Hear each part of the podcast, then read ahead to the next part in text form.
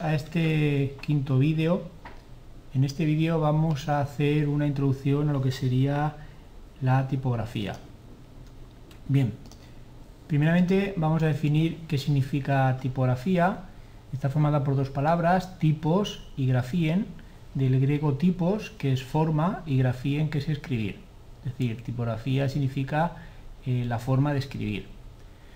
También podemos definirla como el arte y la técnica del manejo y la selección de tipos, donde originalmente fueron de plomo, cuyo más conocido componente son las letras, en lo que es el caso del alfabeto, y los dígitos en el caso de los números. Bien, Stanley Morrison la definió como el arte de disponer correctamente el material de imprimir, de acuerdo con un propósito específico, el de colocar las letras, repartir el espacio y organizar los tipos con vistas a prestar al lector la máxima ayuda para la comprensión del texto. Cuando se quiere describir un acontecimiento o dar una información, a través de una infografía se utilizan todos los medios gráficos disponibles, es decir, todos aquellos eh, recursos que tenemos a nuestra disposición, de manera que puedan ayudar al destinatario a comprender con mayor rapidez la información que se quiere transmitir. Entre los medios gráficos más utilizados en la infografía está el texto y el uso tanto de números como de símbolos. La principal función del texto en, cualquier infografía es la exposición escrita de una idea. Sin embargo, para exponerla podemos darle formas distintas a un mismo texto, formas que no cambian el mensaje, pero sí la armonía de la infografía. La tipografía es el arte cuyo control nos permite encontrar esa armonía. Podríamos decir que la infografía es la imagen del texto.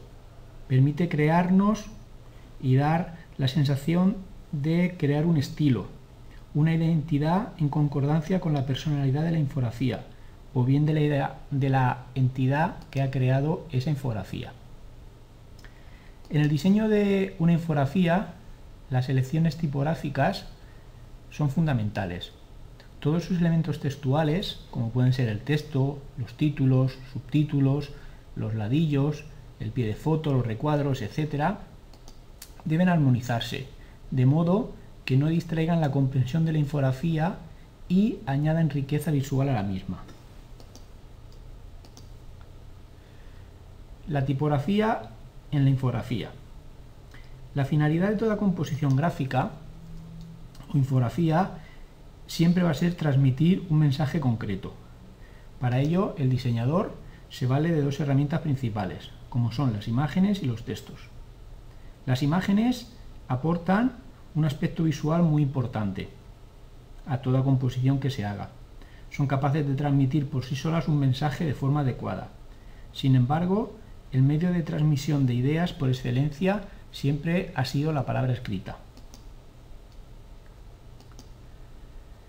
Cada letra de una palabra es por sí misma un elemento gráfico, que puede aportar riqueza y belleza a la comprensión final.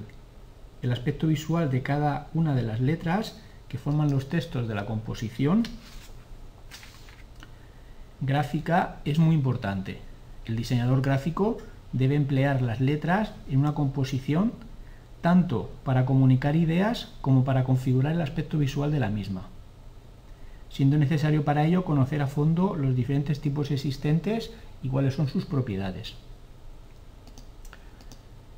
El término tipografía se emplea para designar al estudio, diseño y clasificación de los tipos y las fuentes, así como al diseño de caracteres, unificados por propiedades visuales uniformes.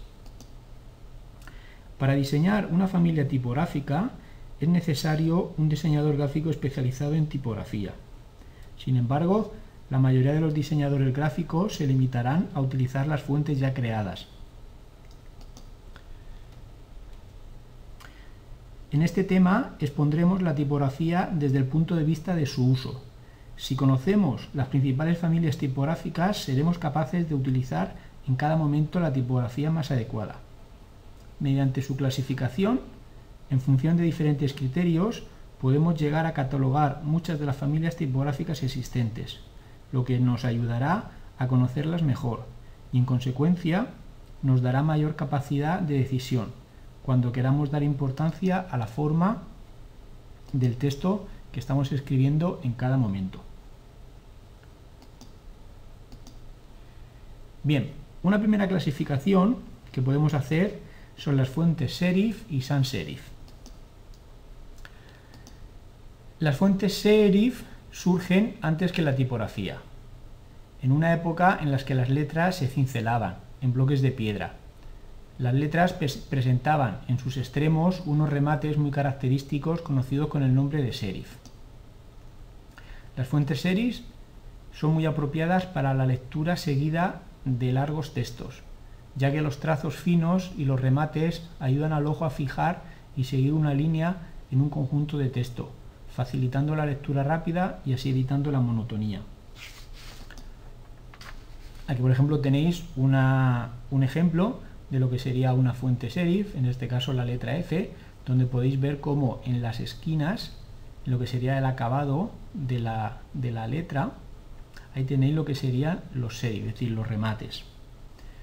Como ejemplos de fuentes serif podemos citar, entre otras, por ejemplo, la Book Antigua, la Book Manual Style, la Currer New, la New, la New York, la Time New Roman, la Palatino, la Georgia, etcétera, etcétera, etcétera. En contraposición tenemos las fuentes sans serif, también llamadas etruscas. Hacen su aparición en Inglaterra durante los años 1820 a 1830. No tienen remates en sus extremos. Entre sus trazos gruesos y delgados no existe apenas contraste. Sus vértices son rectos y sus trazos uniformes, ajustados en sus em-, empalmes. Siempre se han asociado a la tipografía comercial. Su legibilidad, incluso a un tamaño pequeñito, tamaño 7, tamaño 8, y durabilidad los hacían perfectos para impresiones de etiquetas, embalajes, etc. Muy apropiadas para letras grandes, usadas en muy pocas palabras, para ser vistas a una cierta distancia. Son las fuentes indicadas para su visualización en una pantalla de ordenador, en Internet, pero no están aconsejadas para textos largos, ya que resultan monótonas y difíciles de seguir. Aquí tenéis una fuente eh, eh, como ejemplo de la fuente sans serif, en este caso, para que veáis la diferencia entre la F que habíamos visto anteriormente en la fuente serif y la fuente sans serif. Aquí como veis, en este tipo de letra, todo es recto, no hay, digamos, adornos, no hay remates en, la finización de la letra. Bien, algunas de las fuentes sans serif muy conocidas tenemos la Arial, la Chicago, la Helvética, la Geneva, la Tahoma, la Trebuchet, la Verdana. Ahora mismo casi todas las páginas web, o más del 90% de las páginas web, utilizan la letra, la letra verdana para, para, sus, para sus textos. Otra clasificación que podemos hacer son entre las letras eh, llamadas mecánicas y las letras manuscritas. Realmente eh, hay una gran diferencia entre las fuentes diseñadas sobre tipos de metal para las primeras máquinas de escritura, donde todas las letras ocupaban el mismo espacio horizontal, debido al avance constante del carro de escritura, y las que intentan imitar la escritura a mano, las que se llaman también manuscritas. El resto de fuentes tipográficas podríamos decir que son más rígidas que las manuscritas, pero adaptan su espacio horizontal al tamaño real de la letra, realizando incluso un acomodamiento entre letras consecutivas cuya forma lo permita. En estos apuntes, bien, aquí podemos ver dos ejemplos para que veáis lo que es una fuente mecánica, aquí tenéis la letra H, ¿vale? Mientras que manuscritamente sería esta, imitando lo que sería la escritura a mano. Bien, utilizar un tipo de fuente u otro en la composición puede afectar tanto a la legibilidad del texto en sí como al impacto visual que produce. Cuando decidas utilizar un determinado tipo de fuente en las composiciones, observa los detalles visuales y la legibilidad de la fuente que hayas usado, ya que una misma fuente puede tener un impacto positivo en ciertas condiciones o bien negativo en otras condiciones. Por ejemplo, cuando lo utilicemos en textos largos o en textos, en textos cortos. Un buen diseño de la continuidad del texto manuscrito es muy importante a la hora de decidir si vamos a utilizar una fuente mecánica o bien una fuente manuscrita.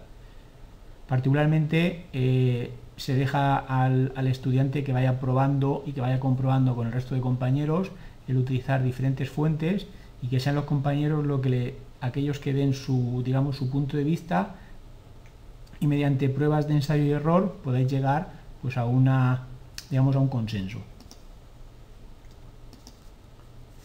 Bien, también según su formato digital podemos distinguir varios tipos de, letras. Esta clasificación de las fuentes se debe al modo en el que estas fuentes se almacenan digitalmente.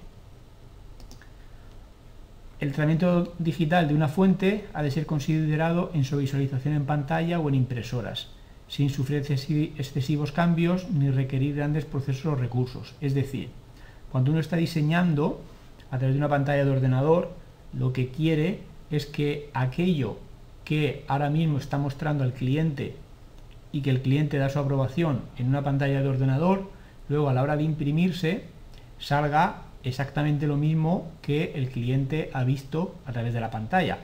Lo que no puede ser es que en la pantalla veas una cosa, veas una composición con un determinado tipo de letra y luego a la, hora de imprimirse ese tipo de letra, cuando toda esa información se pasa a la impresora, que la impresora no sepa interpretar ese tipo de letra con sus propiedades e imprima aquello que la impresora considere.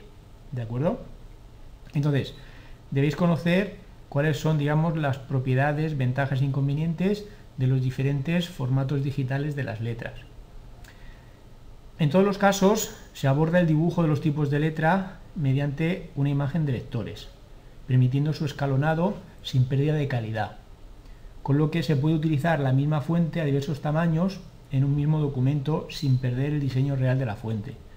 ¿Esto qué quiere decir? Pues lo que quiere decir es que casi todos vosotros, cuando habéis trabajado por ejemplo en el Word y habéis escrito con cualquier tipo de letra, habéis, habéis cambiado el tamaño de la letra, aparte habéis aplicado cursiva, negrita, y la letra no se ha modificado visualmente. O sea, se ha hecho más grande, se ha hecho más pequeñita, pero lo que es la, la letra no se ha modificado. ¿Entendido? Bien, por una parte tenemos las llamadas fuentes PostScript. Son suaves, detalladas y de alta calidad. Son las letras que se usan a menudo para la impresión. Bien, primeramente tenemos las fuentes PostScript. Básicamente son fuentes eh, suaves, detalladas y de alta calidad. Se usan a menudo para la impresión, en especial la impresión de calidad profesional, como por ejemplo pueden ser libros y revistas. Este tipo de fuentes requiere de dos ficheros, uno para la impresora y otro para su, para su visualización en pantalla. Este fichero contiene además la información necesaria para hacer corresponder cada imagen al carácter correspondiente y también para el espaciado de los caracteres. Bien, seguidamente tenemos los formatos TrueType, los TTF son tipos de letra que son compatibles con todos los sistemas operativos de Microsoft. Es un archivo de tipo de letra que utiliza Windows en la digitalización de caracteres. Fue creado por Microsoft y se dice que fue para crear el éxito que estaba teniendo el formato de, Adobe. Las ventajas que este tipo de archivo presenta es que es posible editarlo, como por ejemplo cuando le cambias el color a la fuente o cuando suprimes un carácter, una letra, un signo numérico, etc. Digamos que ahora mismo son los más utilizados, básicamente porque eh, es totalmente compatible con todos los sistemas de, Microsoft, en este caso con el sistema operativo Windows. Bien, y por último tenemos las fuentes, las OpenType, que están relacionadas con las fuentes TrueType, pero eh, a diferencia de ellas, incorporan una extensión más amplia de caracteres, como por ejemplo pueden ser el uso de mayúsculas pequeñas, números en estilo antiguo y formas más detalladas. Las fuentes OpenType también se pueden escalar a cualquier tamaño y resultan claras y legibles prácticamente en todos los formatos. Además se pueden enviar a una impresora o a cualquier otro dispositivo eh, compatible con Windows. Los formatos, en este caso los tipos de fuente OTF, son solamente soportadas por Windows 2000, Windows XP y Windows Vista, lo que le da lo que bueno, lo que da una idea de la apuesta por las grandes empresas de formatos digitales y realmente han influenciado enormemente eh, en las capacidades que tenemos para usar los sistemas operativos más recientes. Cada fuente TTF y OTF se almacena en un único fichero a diferencia de las fuentes PostScript. Bien, y la última clasificación que vamos a, explicar son aquellas fuentes que son libres, es decir, de libre, libre uso, y las propietarias. Aquí vamos a distinguir básicamente tres usos. Las de libre uso, las de uso diferenciado según su destino, o bien las que son de pago. Las empresas y diseñadores que dedican su tiempo y conocimiento a la elaboración de fuentes tipográficas de calidad pueden decidir bajo qué condiciones de uso dejan digamos su producción para que el, el resto podamos utilizarlas. Cuando utilices una fuente tipográfica debemos ser conscientes de cuál es su licencia de uso. Ahora mismo hay muchísimas, miles y miles de fuentes de uso libre. Sí que es verdad que eh, a nivel educacional hay un campo mucho más amplio y muchísimas de las fuentes se dejan para uso personal, para uso educativo, pero no para uso comercial. Pero bien, podemos pensar que eh, eh, ya que hay tantas miles de fuentes de uso libre, la verdad es que el campo es bastante amplio. Pero también es verdad que el diseño gratuito tiene sus limitaciones.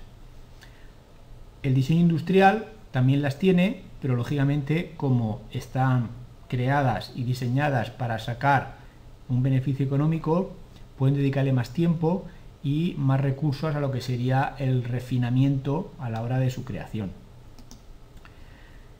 Si la fuente tipográfica, que en este caso necesitas, no tiene una licencia de uso libre y no existe una fuente similar gratis, eh, lo más preferible es que eh, adquieras esa fuente y así puedas hacer la composición según tú la habías pensado inicialmente.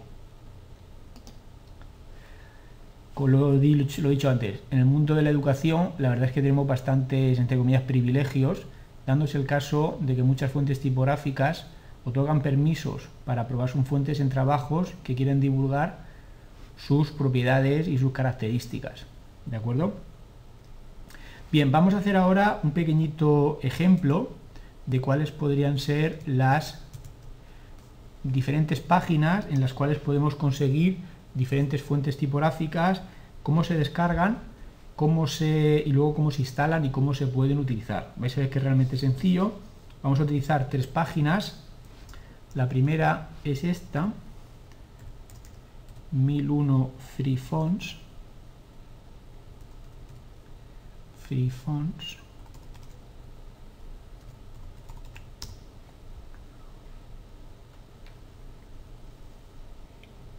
Bien, por ejemplo, esta misma primera, un americano ah, tal, bien, vale.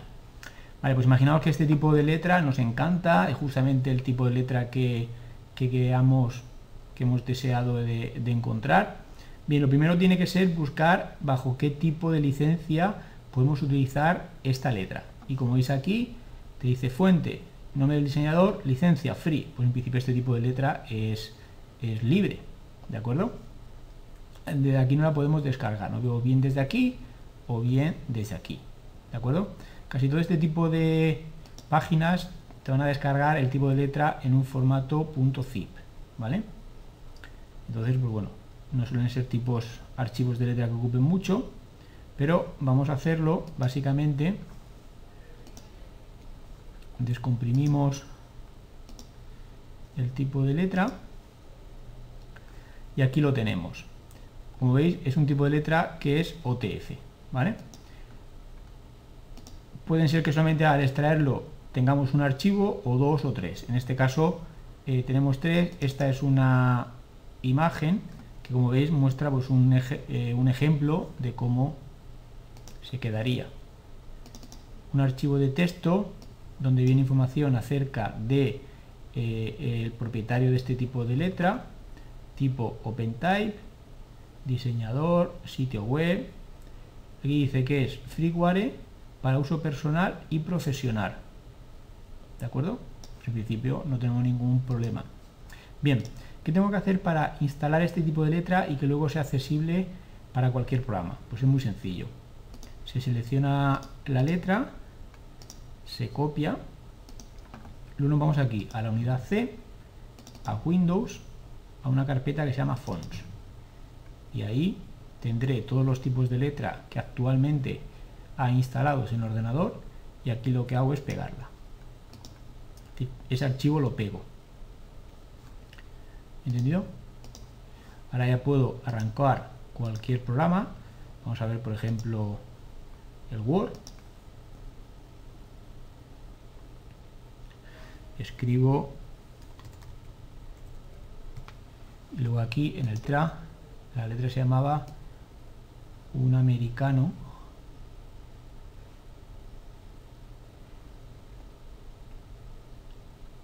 Aquí está. Como veis aquí la puedo utilizar. ¿entendido?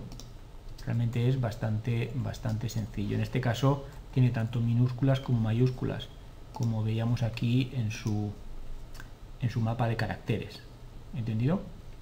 bien, otra página que también es bastante utilizada es dafont.com barra e para que esté en español y vamos a utilizar por ejemplo pues imaginaos que nos interesa este tipo de letra vale pues hacemos clic en él miramos aquí por ejemplo esta es otra página que también nos muestra información acerca de, del tipo de letra vemos que también es una letra OTF vale dice que es libre solo para uso personal podemos hacer una donación al autor nombre del autor su página web etcétera etcétera este ha sido el 24 de junio cuando la ha subido. Y aquí lo que te dice es que si necesitas una licencia, pues te pongas en contacto a través de la página web o a través del correo electrónico. Aquí como veis tenemos tanto la posibilidad de escribir caracteres en mayúscula como caracteres en minúscula, como algún otro tipo de grafías. Bien, no la descargamos, va a ser Aquí está incluso, por ejemplo, veis en esta página, posiblemente igual nos dejan escribir algún tipo de, digamos, de cómo se quedaría, ¿vale? Esta podría ser un tipo de letra de las que hemos llamado eh, manuscritas. Bien, nos lo descargamos, también va a ser un fichero .zip, esto es común, se llama British Quest, lo mismo, no la descargamos, descomprimimos. Como veis en esta, aquí solamente nos va a salir dos tipos, dos archivos, uno es el OTF y el otro es la, licencia, que nos aconseja que no la leamos, y bueno, pues nos la leemos por encima encima, básicamente para ver si hay alguna cosita que debamos saber antes de utilizarla. Y básicamente dice que es solo para uso personal. ¿Entendido? Pues igual, copiamos el archivo y lo pegamos dentro de la carpeta C Windows Y aquí lo pegamos. De acuerdo. Y ahora, por ejemplo, aquí en el Word se llamaba British, ¿verdad? British Quest. Pues digo yo que estará por la B.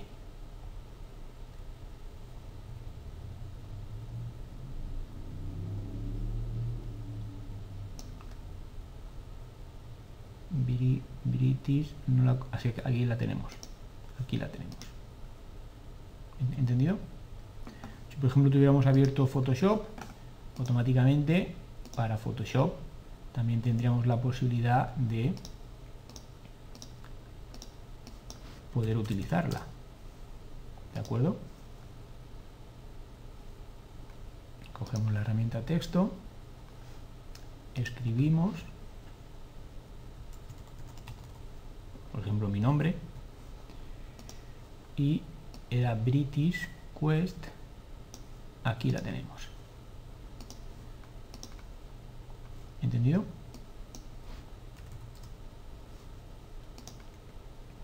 ¿Vale? Podemos cambiar el color, en caso de que decimos cambiar el color, pero bueno, eso ya, eso ya lo veréis un poquito más adelante. Es decir, si tenemos por ejemplo abierto otro programa, que en este caso puede ser Illustrator, pues aquí también podemos aprovechar este tipo de facilidad a la hora de elegir un, tipo de letra, imprimir, eh, descargarlo e instalarlo.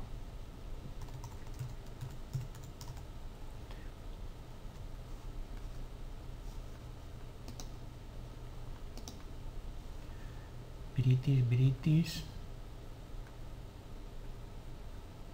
Aquí lo tenemos. Como veis, automáticamente está disponible para todas las aplicaciones. ¿Por qué? Porque todas las aplicaciones van a buscar los tipos de letra a la misma carpeta, que en este caso la carpeta Windows Fonts. ¿De acuerdo?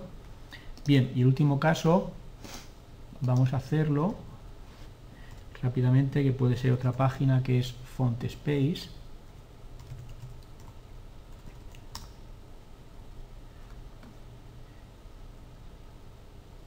Por ejemplo pues, esta, por ejemplo, Entangled BRK. Mm, impresionante. Bien, aquí por ejemplo veis como dice que eh, uso personal permitido, uso comercial permitido, ¿vale? Licencia Freeware. Nada, no la descargamos.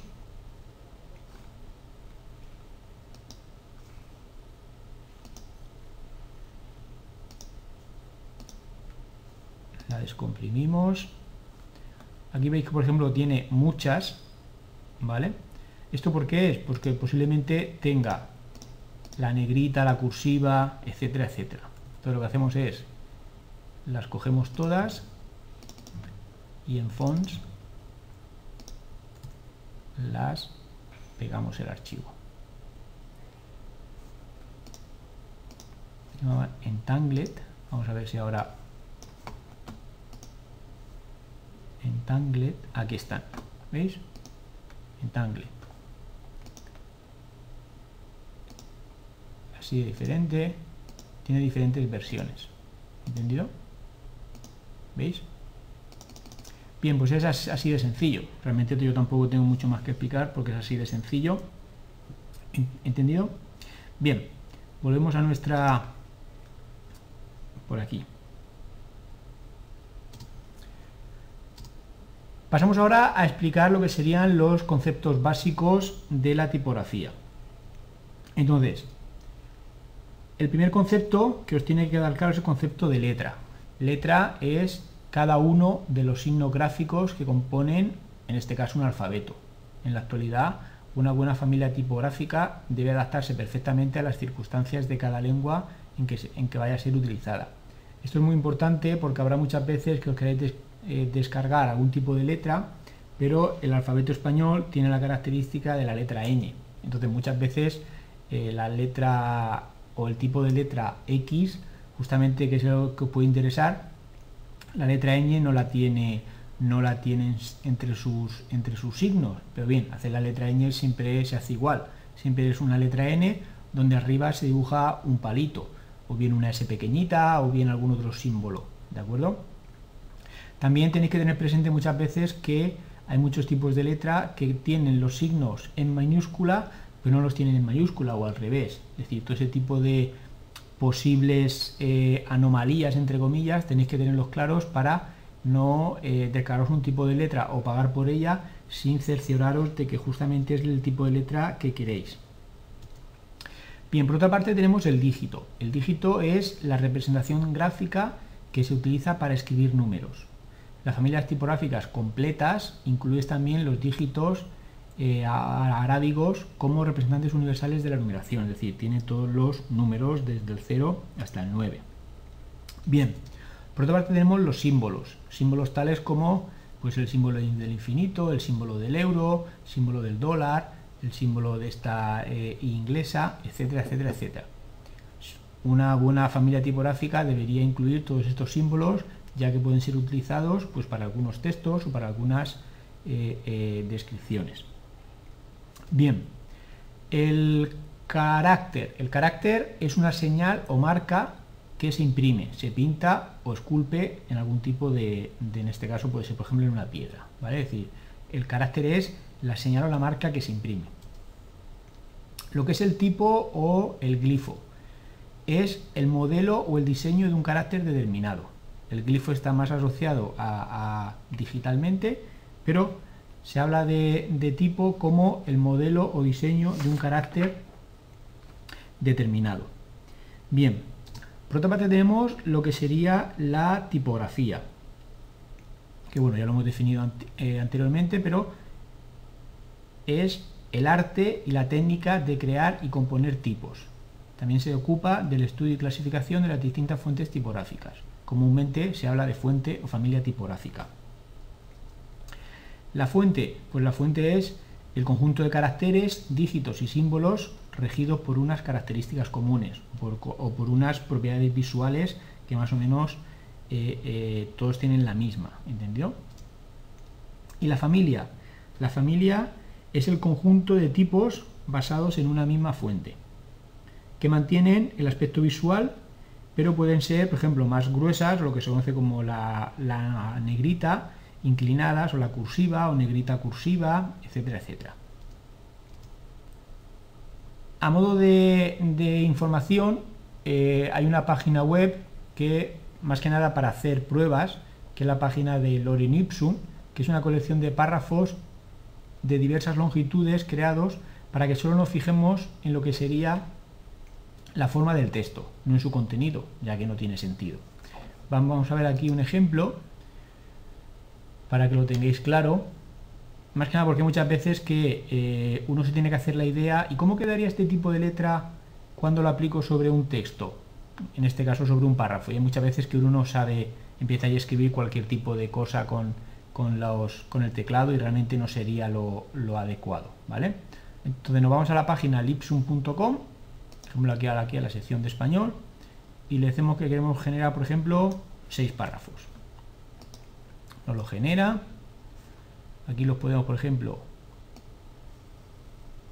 copiar.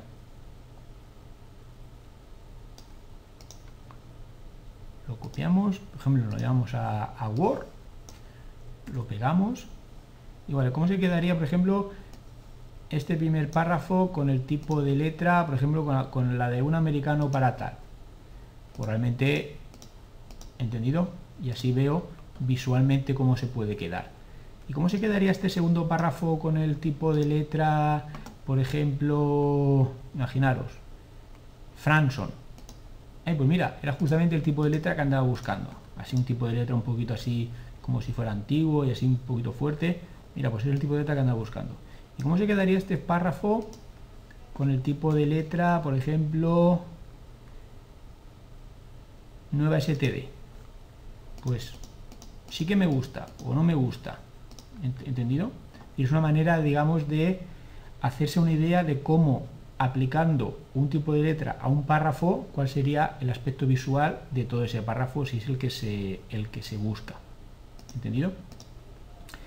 Bien. Ahora entramos en dos, en dos eh, conceptos que son bastante importantes, que es el concepto de rasterización. ¿Qué es? Pues es el proceso de convertir un texto vectorial en una imagen matricial. Se recomienda que antes de rasterizar un texto es conveniente que ese texto ya tenga el tamaño y la forma que se quiere ya que una vez que se ha, aquí hay un error, rasterizado, deja de ser texto y no podemos cambiar, o sea, y no podremos cambiar con la misma facilidad ni su tamaño o el tipo de variante, ¿vale? Una de las ventajas que supone rasterizar el texto es que al ser matricial ya no depende de la fuente que tenga instalada en ese mismo equipo. Es decir, tenéis que tener presente que cuando yo, por ejemplo, me he descargado un tipo de letra, en este caso la de un americano, ese tipo de letra está instalada en este ordenador. Si yo hago una composición con ese tipo de letra, cojo el archivo, imaginaos un archivo de Word, me lo llevo a otro ordenador, en el otro ordenador no está instalado ese tipo de letra, por lo tanto ese tipo de letra no me lo puede representar eh, igual que yo lo estoy teniendo aquí. Tendría que otra vez que conectarme a la página, descargármelo, descomprimirlo, instalarlo, ¿vale?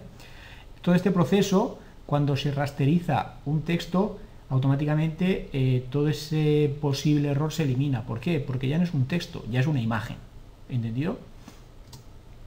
Bien, y por otra parte tenemos la posibilidad también de convertir los textos en trayectorias. Es decir, que yo escriba mediante un tipo de letra y que luego ese tipo de letra deje de ser tipo de letra y se convierta en un vector.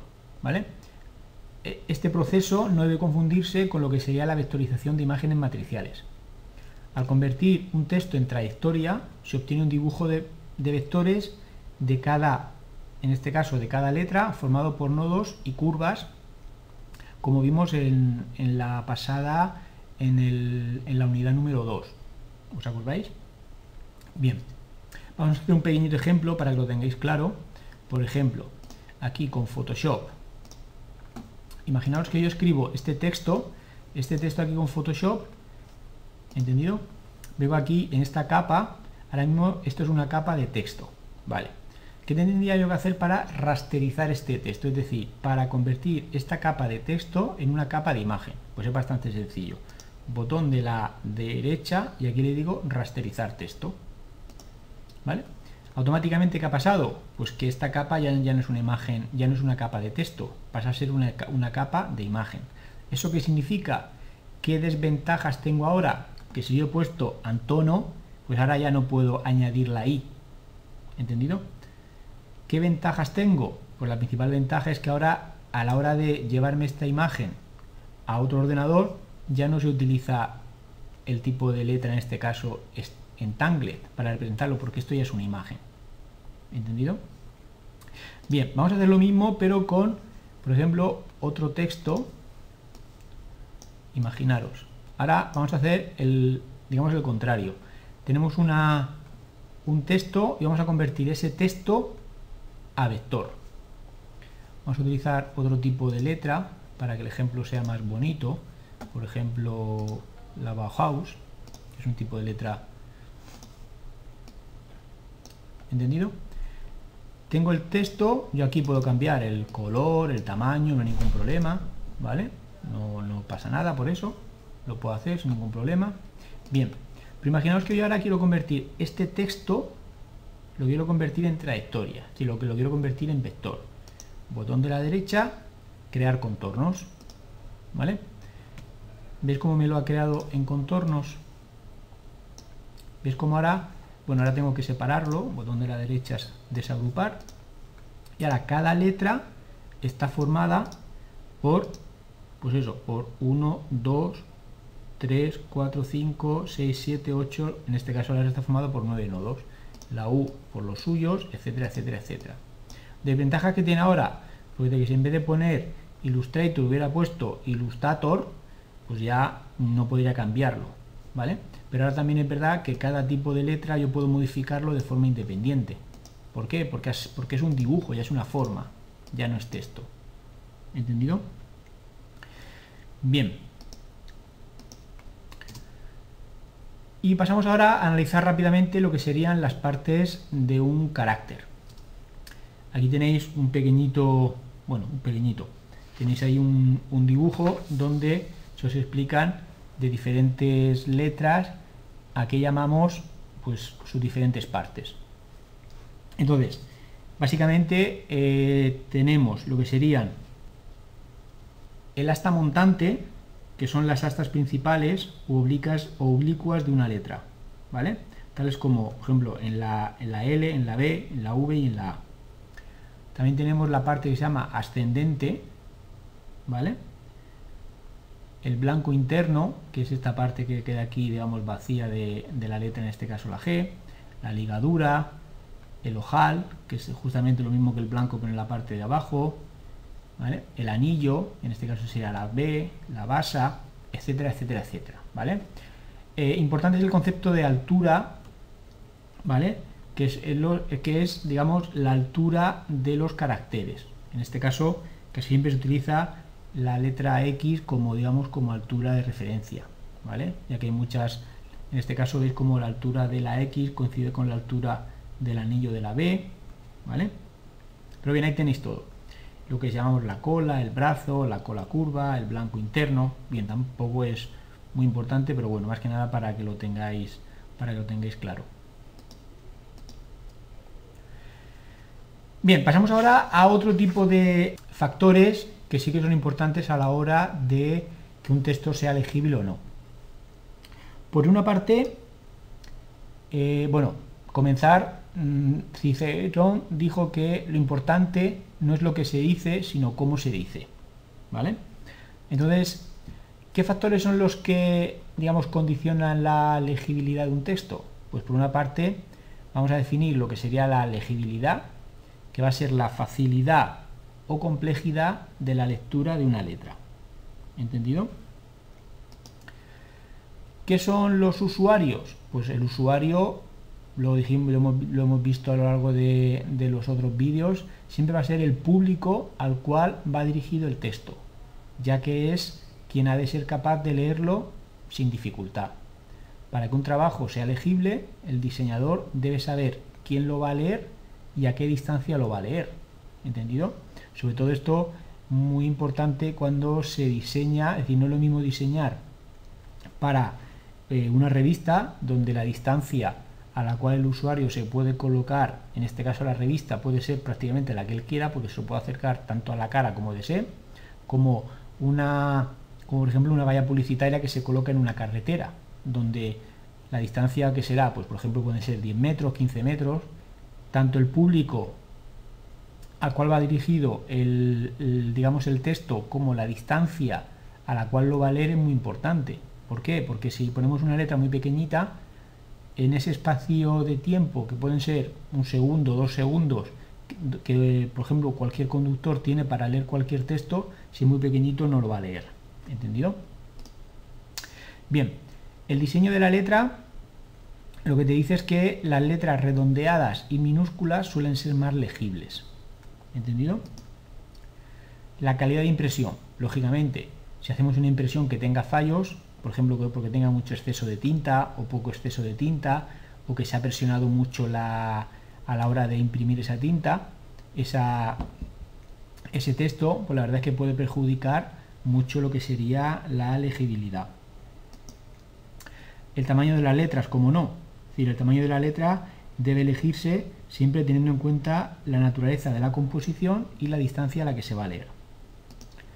Por poneros dos pequeños ejemplos, para pequeños formatos, como por ejemplo pueden ser informes, libros, folletos, manuales o páginas web, conviene utilizar fuentes que van a estar entre los 8 puntos y los 12 puntos, para lo que sería el cuerpo del texto.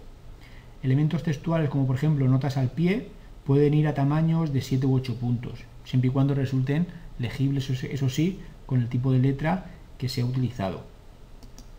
Si estamos hablando de grandes formatos, por ejemplo para un cartel publicitario, por ejemplo, que se coloca eh, en una carretera, que va a ser observado aproximadamente a una distancia de 10-15 metros, se recomienda que la altura de la letra debe ser al menos de 2,5 centímetros. Mientras que para una valla que va a leerse, por ejemplo, a unos 50-60 metros de distancia, la altura debería de ser de por lo menos 15 centímetros. Esas son las recomendaciones básicas, pero bueno, luego cada uno pues puede eh, interpretarlo de la manera que considere, ¿vale? Es decir, reformando, eh, reforzando tanto el tamaño de la letra como por ejemplo los colores, que hablaremos un poquito más adelante, ¿vale? Al final todo es una combinación. Por otra parte, también está lo que es el, el espaciado entre caracteres. Aquí, ¿qué podemos decir? Pues lo que podemos decir es que la, legibilidad de un texto va a depender del correcto espaciado entre letras y palabras que lo forman. Es decir, si colocamos una, palabra donde los caracteres están pegados los unos a los otros, difícilmente se va a poder leer. Y al contrario igual, si colocamos una letra donde, las, donde los caracteres están muy separados los unos de los otros, realmente no se puede leer con facilidad. En tipografía hay dos conceptos que debemos tener siempre claros y que debemos estudiar y al mismo tiempo eh, conocer sus características para poder utilizarlos correctamente, que son el tracking y el kerning. Por una parte, el tracking eh, lo que hace es ajustar el espacio entre caracteres.